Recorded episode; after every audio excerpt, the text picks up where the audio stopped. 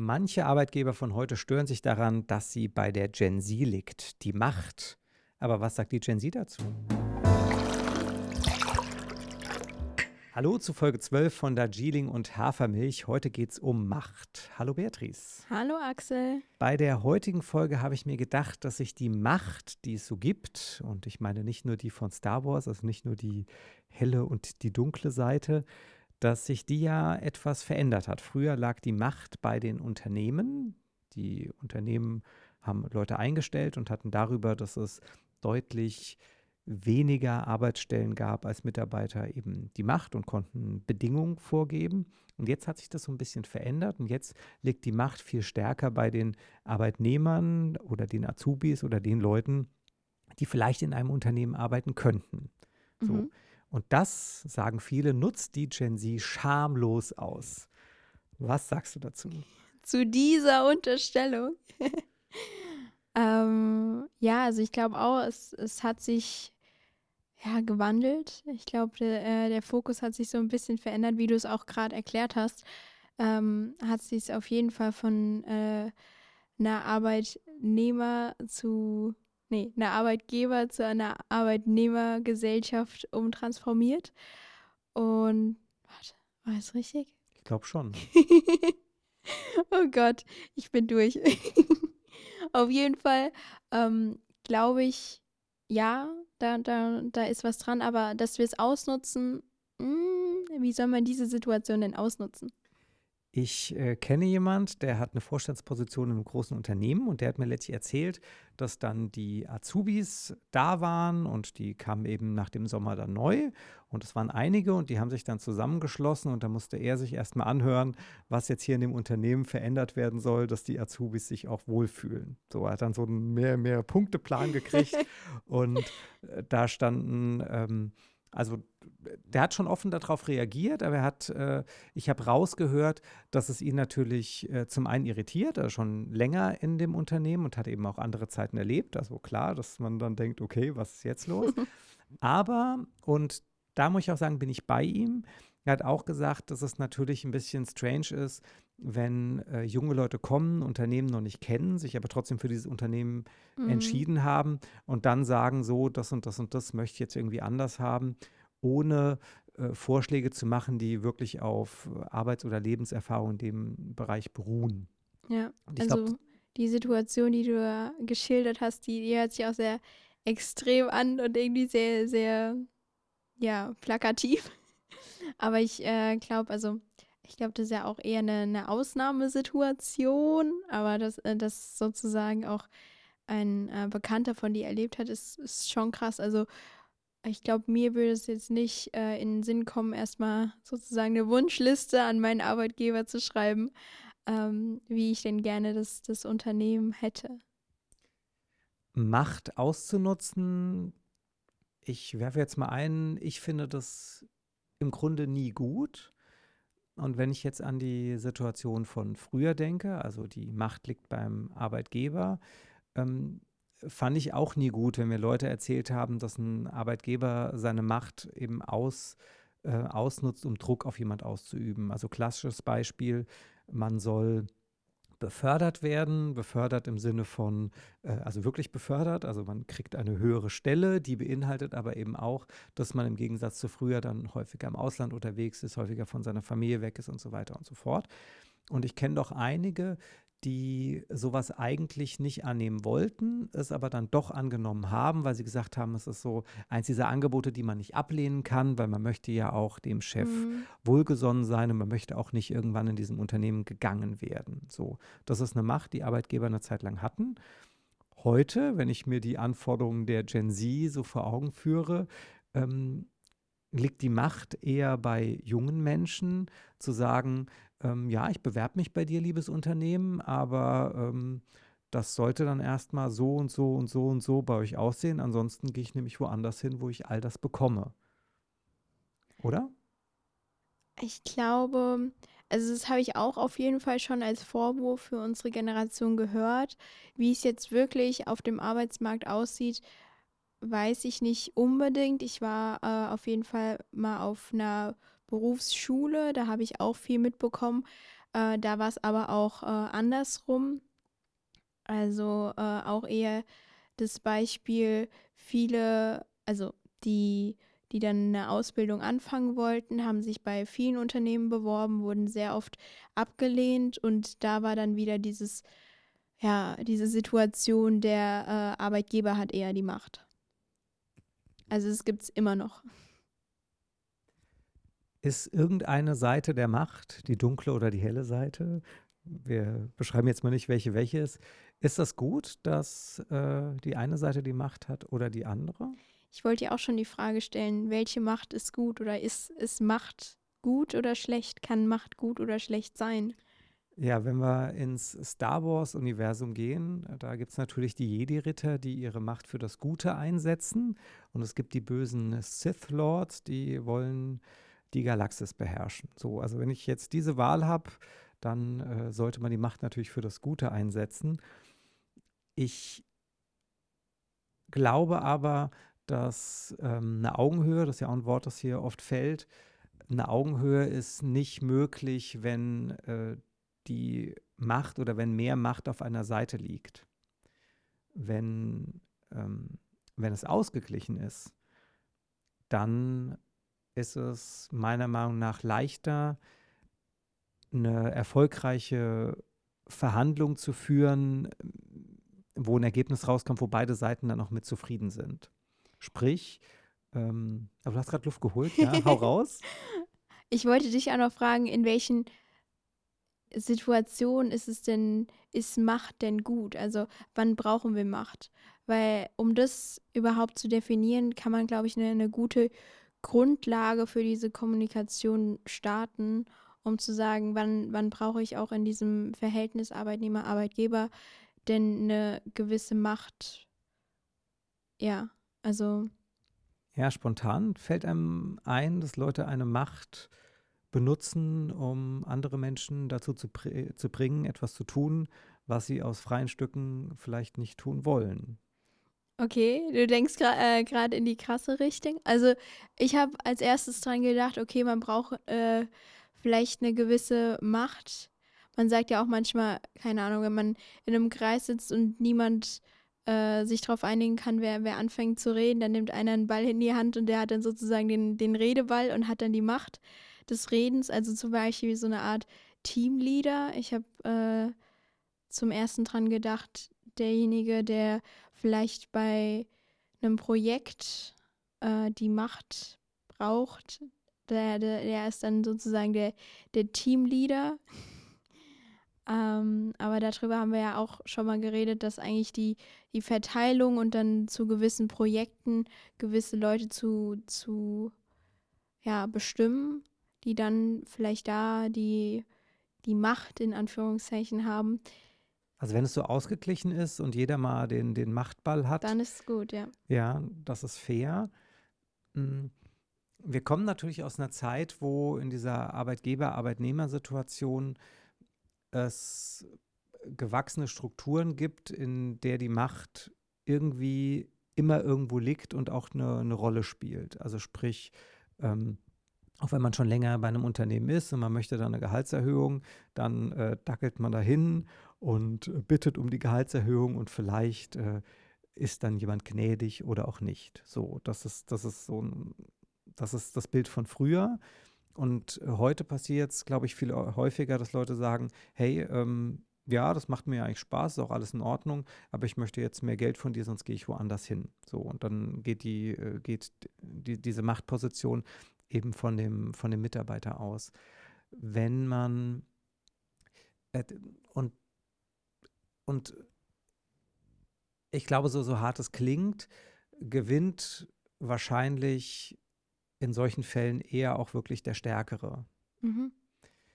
Und wenn man das jetzt weiterdenkt, wo könnte es hingehen? Also angenommen, die Macht wäre ausgeglichen. Also wir kommen aus einer Zeit, wo die Macht beim Arbeitgeber lag. Jetzt wandelt sich das, weil es weniger Mitarbeiter gibt und weniger verfügbare Leute, die sagen, ich arbeite irgendwie in Unternehmen.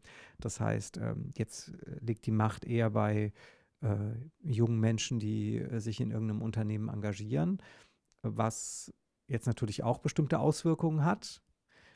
Und was kommt danach? Also ähm, schaffen wir es vielleicht als Gesellschaft, eine Situation herzustellen, wo, wo dieses Ich arbeite für dich, du arbeitest für mich, wo das, äh, wo die Grundverhandlung auf einer Augenhöhe stattfindet.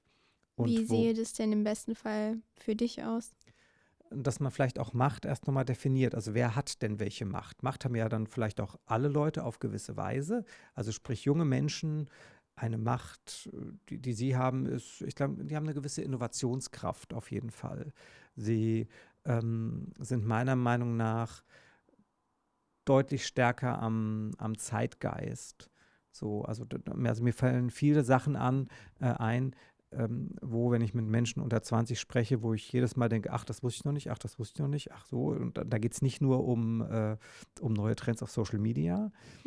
und äh, das sind Dinge, die doch der älteren Generation einfach dadurch, dass die sich in sehr festen Strukturen befinden und äh, viele sich auch in ihrem Hamsterrad befinden, äh, entgeht denen auch. So. Hm, ich glaube, dass das eine Macht der jungen Generation ist. Und Leute in Unternehmen haben als Macht beispielsweise, ich sage jetzt einfach mal Geld. Also mhm. Also man kann mit Geld einem jungen Menschen das Leben vielleicht leichter machen. Ähm, jetzt ist wieder so, eine, so ein soziales Ding, aber angenommen, äh, du hast äh, in einem Unternehmen vier, fünf äh, Azubis und du merkst, äh, eine Person davon äh, hetzt sich immer ab, muss immer, weil sie weiter wegkommt, den Bus so nehmen und so und so, dafür früh aufstehen. Und dann ist das auch noch eine Person, die noch äh, einen jüngeren Bruder, eine jüngere Schwester hat, sich auch um die und die Person kümmert. Und du merkst, hey, wenn dieses junge äh, Geschöpf einen Firmenwagen kriegen würde, wäre ihr Leben leichter oder sein Leben leichter. Und das könnte man, diese Macht könnte ja ein Unternehmen nutzen, ohne dafür auch in diesem Fall gleich eine Gegenleistung zu, äh, zu verlangen. Also, dass man viel stärker schaut, ähm, was brauchen Menschen individuell, mhm. um äh, das in eine Unternehmensstruktur zu packen, um dafür zu sorgen, dass man in einem Unternehmen arbeiten möchte, wenn man sagt, hey, da finde ich es irgendwie cool, das hat einen geilen Spirit, ich, ich fühle mich da wohl. Und das Unternehmen auf der anderen Seite auch sagt, hey, damit sich die Leute wohlfühlen, müssen wir aber auch immer mal gucken und müssen uns anschauen, was braucht dieser Axel da, was braucht diese Beatrice da und da auch einfach den, äh, ein offenes Ohr am Puls der Zeit zu haben. So. Ja. Also, dass man sich gegenseitig bemüht, um gemeinsam eine gute Zeit zu haben. Ich bringe ganz gerne das Beispiel, ähm, ich mache nicht so oft Verträge mit Leuten, für die wir arbeiten. Ähm, oft reicht mir irgendwie eine E-Mail oder sonst irgendwas, weil ich finde, Verträge sind sehr viel Arbeit. Und ich wurde noch nie in meinem Leben übers Ohr gehauen mit Personen, äh, von Personen, mit denen ich keinen Vertrag habe, sondern wenn es mal eine juristische Auseinandersetzung gab, dann war das immer mit Leuten, mit denen ich einen Vertrag Interessant. hatte. Interessant, wusste so. ich auch noch nicht. Und ich glaube, das hängt damit zusammen, dass wenn man keinen Vertrag hat, dass man sich einfach bemüht von beiden Seiten, dass man eine, dass man immer fair aus der, aus der Situation rauskommt, dass man immer guckt, dass sich jeder wohlfühlt und jeder auch von der Gesamtsituation profitiert. Es mhm. gibt, gibt auch viele Theorien von, von Paaren, die, die nicht verheiratet sind, dass man sich da einfach gegenseitig bemüht, dass die Partnerschaft lange hält. Und wenn man verheiratet ist, gibt es viele, die denken, so, wir sind jetzt ja verheiratet, gut, dann äh, jetzt äh, jeden Tag, äh, jeden Tag äh, zehn Bier und äh, soll die Plauze nur rauskommen, mir egal, ich bin ja unter Dach und Fach. so. Ähm, wie bin ich da jetzt drauf gekommen? Äh, ich habe gerade den Faden etwas verloren. Ich muss übernehmen. Ich helfe dir. Ja, also ich, ich würde auch sagen, dass, dass äh, wir natürlich als Generation, die dann auch äh, bald in das Arbeitsleben eintritt, schon aber noch diese alten Muster vorgegeben haben von, von Macht und von, ja, du hast das Beispiel genannt, Firmenwagen ähm, irgendwie als Unterstützung zu bekommen und so weiter. Da habe ich auch Beispiele gehört von äh, zum Beispiel anderen Unternehmen und äh, die dann gesagt haben, bei zum Beispiel, ich glaube, das war eine Immobilienagentur, mhm. die dann äh, auch gesagt hat, okay, derjenige, der in dem Monat die meisten Verträge gemacht hat, die Person bekommt dann äh, den Tesla diesen, diesen Monat sozusagen. Und das ist natürlich auch eine, eine Situation, die trotzdem noch vorherrschend ist und die wir als Generation vielleicht auch hinterfragen. Das erinnert mich an eine Simpsons-Folge, wo äh, ein, ich glaube, es ist auch ein Immobilienverkäufer, der hat, die sitzen in einem Großraumbüro und der hat irgendwie äh, drei Wände, dass er in Ruhe arbeiten kann und dann verkauft er einmal weniger Immobilien, da wird ihm eine Wand weggenommen. Okay. da muss ich gerade dran denken. Ähm, ja, ist natürlich äh, das ist wieder so ein Anreizprinzip, ne? Ja, ja. Und zahlt natürlich auch wieder auf, äh, auf Leistung ein. Wobei ich grundlegend es auch schon auch ähm, gut finde, wenn man im Unternehmen gute Arbeit leistet und dann dafür äh, eine Anerkennung bekommt. Also Leute sagen, hey, das hast du gut gemacht. Ja, ich glaube, das geht halt so lange gut, bis du halt nicht denkst, also bis man an dem Punkt ist, wo man dann nie sich in einem sicheren Hafen fühlt, sondern irgendwie denkt, man muss immer und immer und immer wieder leisten, mhm. um gesehen zu werden, um anerkannt zu werden. Ich glaube, das ist dann der kritische Punkt. Und das ist auch immer die Frage, ob man, also ich meine, es ist natürlich irgendwie leicht, in Zahlen das alles darzustellen. Nehmen wir mal ganz banal das Thema Arbeitszeiten. Ist ja irgendwie so, es, es macht halt irgendwie so ein, so ein Abrechnungsmodell einfach. Wenn man sagt, okay, so und so viele Stunden hat jemand gearbeitet oder so und so viele Überstunden hat jemand, dann kann man das runterrechnen und sagen, okay, das, das, das. Und man einigt sich irgendwie im Vorfeld darauf und macht es halt so. Mhm. Nichtsdestotrotz, in äh, meinem beruflichen Leben spielt jetzt das Aufschreiben von Arbeitszeiten auch nicht so eine große Rolle, weil ähm, manchmal habe ich einen Geistesblitz und kriege dann ein Ergebnis relativ schnell hin. Und manchmal muss ich fünfmal am Schreibtisch laufen und brauche Zeit, um das, äh, um das Ergebnis äh, zu Papier oder wo auch immer hinzubringen. Und äh, aber das ist ja dann auch dein persönlicher Ansporn. Also dann die Sache gut zu machen und äh, dich selbst daran auch wieder zu verwirklichen. Genau.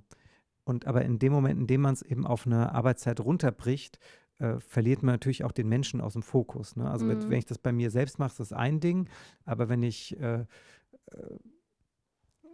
also bei äh, die, also die Arbeitszeiten von Mitarbeitern interessieren mich persönlich nicht so sehr, muss ich sagen, weil auch jeder, jeder kann ja einen eigenen Arbeitsstil haben und das ist ja auch für, äh, ja, ich finde es, ich finde es äh, zum Beispiel auch legitim, wenn jemand sagt, okay, das war jetzt eine ziemlich anstrengende Stunde, die ich da gearbeitet habe, wenn sich dafür jemand zwei Stunden aufschreibt, weil die besonders anstrengend war. Mir soll es recht sein.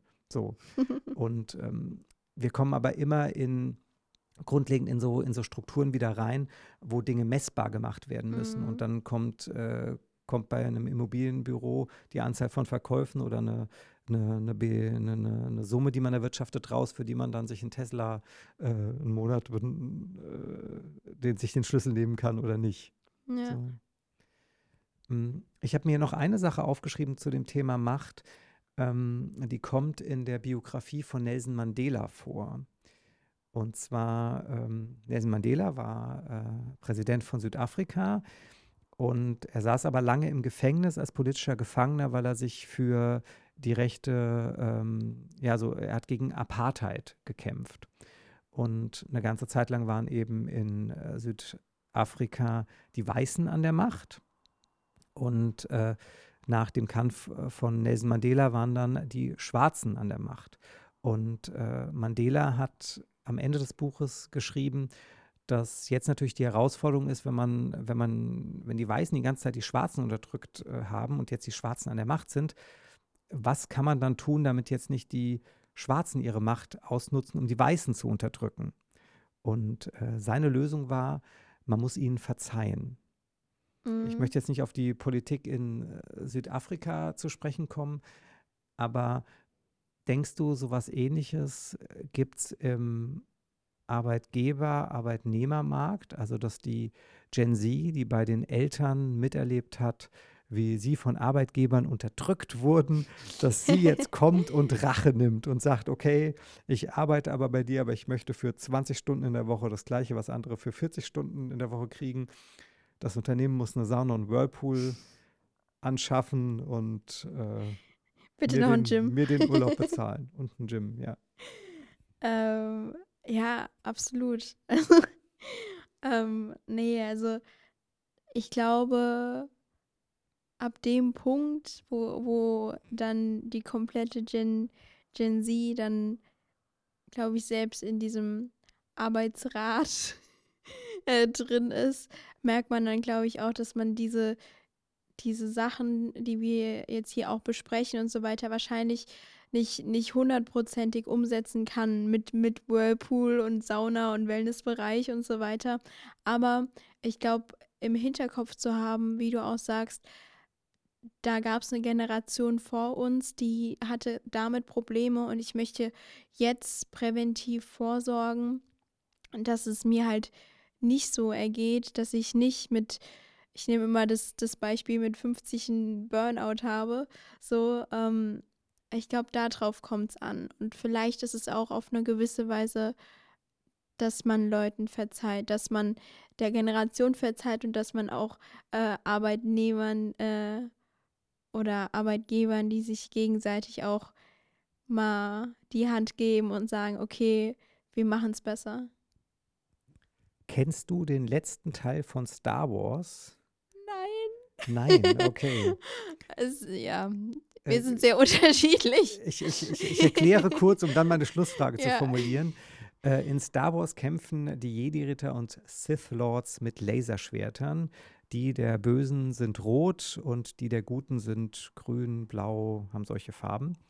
Und, ich glaube, ein Bild habe ich vor Augen. Ja, und ähm, im letzten Teil von Star Wars geht es ja äh, ein bisschen darum, dass Ray, die Hauptfigur, äh, die dunkle und die helle Seite der Macht verbindet und ganz am Schluss schaltet sie ihr neues Laserschwert ein und das ist weder rot noch grün noch blau, sondern hat so einen Mittelton, so ein Orange. Wow. Was muss aus deiner Sicht passieren, dass die Macht zwischen Arbeitnehmer und Arbeitgeber künftig so verteilt ist, dass sie aussieht wie das orangene Laserschwert von Ray? Mehr Kommunikation und Verständnis. Wunderbare Schlussworte. Dann, Beatrice, möge die Macht mit dir sein. mit dir auch. Und an euch da draußen auch. Tschüss. Tschüss.